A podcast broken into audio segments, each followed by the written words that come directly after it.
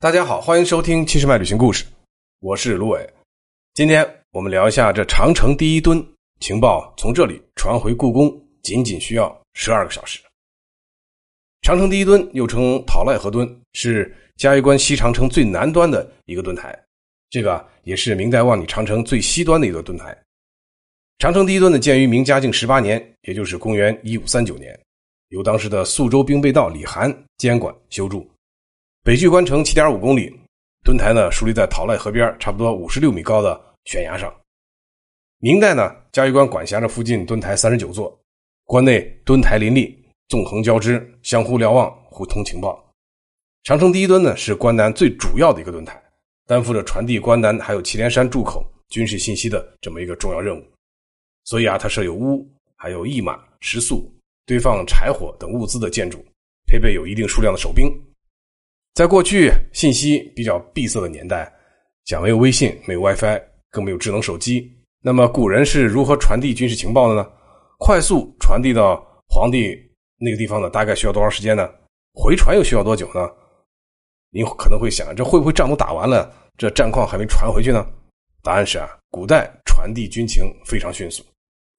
从嘉峪关旁边这第一个天下第一墩开始，信息传回北京紫禁城只需要十二个小时，也就是说一天之内，嘉峪关作战的将军可能就会收到远在千里之外大明皇帝的圣谕。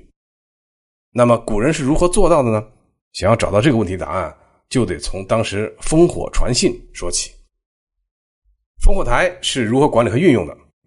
那么具体来讲呢，就是嘉峪关长城的城台、墩台、城堡鳞次栉比。它五里一随，十里一墩，三十里一补，百里一城。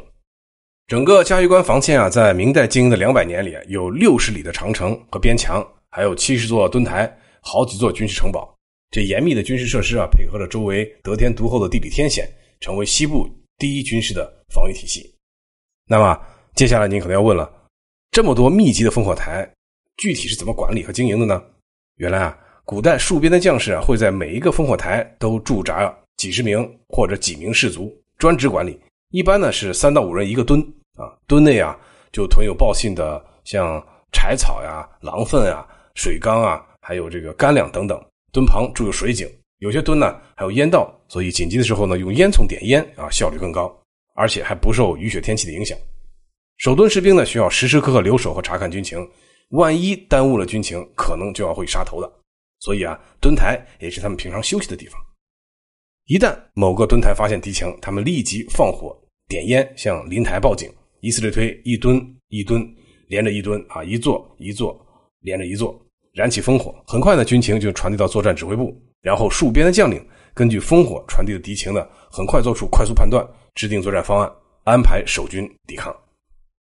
在过去啊，有严密的戍边管理系统，据记载啊，汉唐时期的烽火台规模最为壮观。延绵连接，各有统辖，自成系统。好了，接下来我们说说这古代啊，这烽火台信息传递的具体方法。我们聪明的先民啊，发明了一整套用声音、光、烟、旗帜、驿马等传递交流战争信号的一个具体方式。在汉唐时期啊，烽火台报警的信号就有浓烟、旗帜、火焰、灯笼、干草、击鼓啊这么多方法。简单点说呢，就是用白天使用烟，天黑后使用火。后来呢，到了宋代，发明了火药，所以啊，呃，就用炮声来传递信息，逐渐取代了风随。由此可见啊，古人是充分利用了听觉、视觉的感官来通风报信的。重点说明一下啊，“狼烟四起”啊，这个成语说明啊，烟就很大很浓。像这样浓烈的烟啊，不仅仅只能靠狼粪能产生这么大巨大的这个烟团和烟雾报警。那么，根据考古学家对每一个烽火台遗址的残留的燃料，呃，做了具体的分析研究以后，我们发现这个烟的燃料其实包含了芦苇、还有红柳、杂草以及狼粪、马粪、牛粪等等。但是呢，因为狼粪产生的烟垂直上升，辨识度比较高，所以啊，更倾向于紧急时刻用狼烟来通风报信。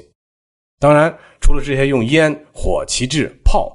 等传递信息的方式以外呢，古代边防沿线也同时设有驿站，配有驿马和驿兵，所以一旦遭遇风雪天气这种极端的不能点烟、不能放火的这种天气啊，呃，所以他们就害怕担心传递信息中出现一些失误，或者有军机的密报啊需要及时传递的，他们就会安排专人八百里加急传信。了解了报信的方法，还得明白信息的传递和接收的机制啊，就是情报术语。这虽然每个朝代啊约定的情报术语略微有点不同，但是啊，我们基本上就明白了，在古代人们是如何利用声、光等信息传递这些具体的军事情报的，而且这种传递方法比这个驿马驿站当时啊。要来快得多，而且迅速得多。好了，关于烽火台啊，我们今天先聊这么多。谢谢您收听《七十迈旅行故事》，我们一路伴您同行，祝您旅途愉快。